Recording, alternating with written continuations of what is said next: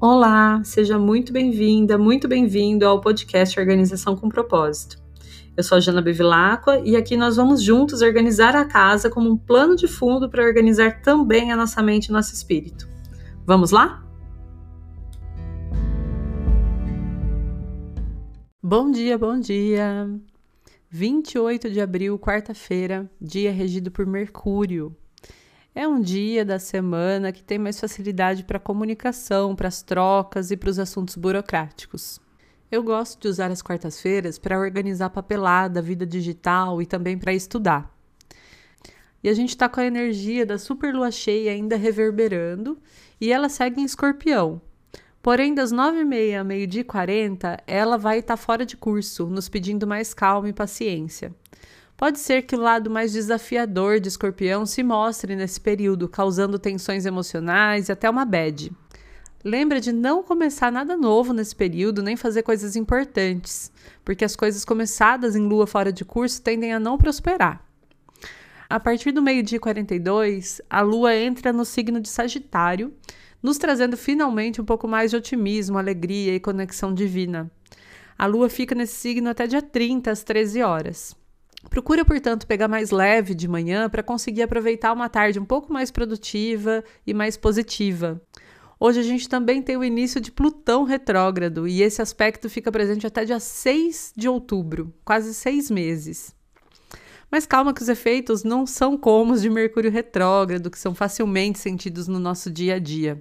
Plutão já é um planeta que mexe mais com as coisas mais profundas e ele fica retrógrado todo ano por volta de seis meses, nos pedindo revisões em coisas que precisam ser encerradas. São momentos em que os pontos finais ficam em evidência, mas tudo que se vai durante Plutão retrógrado pode voltar, então evita considerar os finais desse período como certos.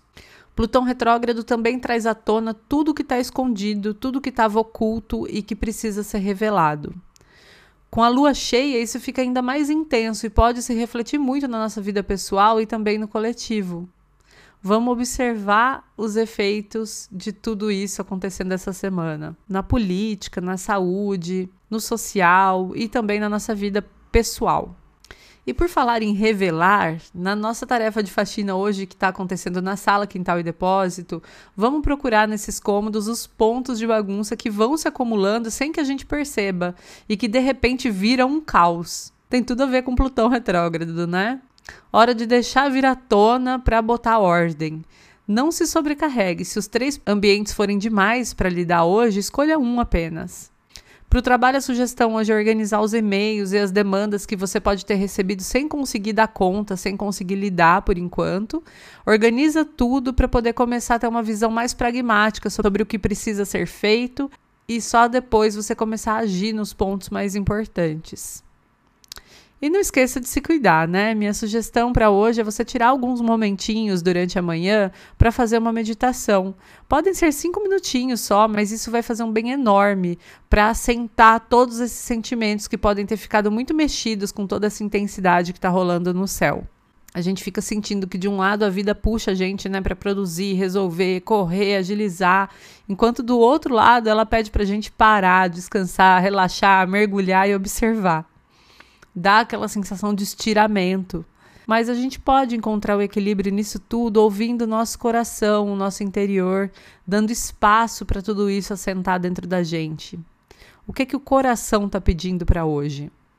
Escuta seu eu mais profundo, que tem tudo a ver com escorpião, com Plutão retrógrado. E aí a gente vai vivendo essa semana intensa, um minutinho de cada vez. Que você tenha um ótimo dia, e a gente se vê de novo por aqui amanhã.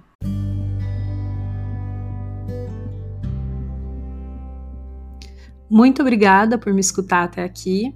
Se você gostou desse episódio do podcast, eu convido você a compartilhar com seus amigos, com seus parentes ou com as pessoas que você conhece que estejam precisando de uma dosezinha de organização e de propósito na vida delas. E também a me seguir lá no meu Instagram, janabevilacqua, onde eu compartilho bastante sobre esses e outros assuntos. Muito obrigada mais uma vez e até o próximo episódio.